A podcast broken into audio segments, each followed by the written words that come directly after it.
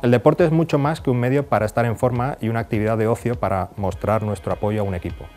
Según datos del Libro Blanco del Deporte de la Comisión Europea, el deporte supone un valor añadido de 407.000 millones de euros, lo que se traduce en un 3,7% del PIB de la Unión Europea. Son datos publicados del 2006. ¿Sabéis qué supone el deporte en cifras laborales? Pues da trabajo nada más y nada menos que a 15 millones de personas en los países de la Unión. Esto representa un 5,4% de la mano de obra de la Unión Europea. Por esa razón consideramos que es una actividad de gran peso económico y te ofrecemos el curso Valoración y Priorización de Deportistas. En este curso nuestro objetivo es presentar una metodología que nos ayude a determinar los valores de algunos de los activos y facilitar su gestión. Los fichajes de los deportistas de alto nivel mueven una gran cantidad de dinero.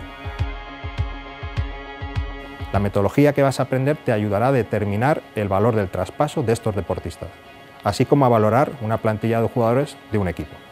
En el aspecto de la gestión nos puede permitir priorizar para un puesto determinado entre varios jugadores, aquel que sea el mejor, y también priorizar una plantilla de jugadores.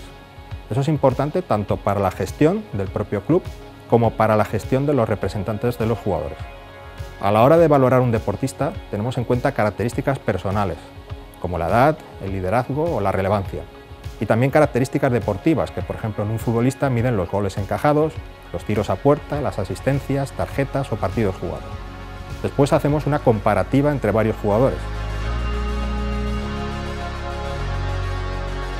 Uno de los casos que hemos valorado es el del jugador Roberto Soldado, que fue traspasado en su momento a Tottenham. Lo valoramos en 31 millones de euros y finalmente el valor del traspaso fue de 30 millones de euros.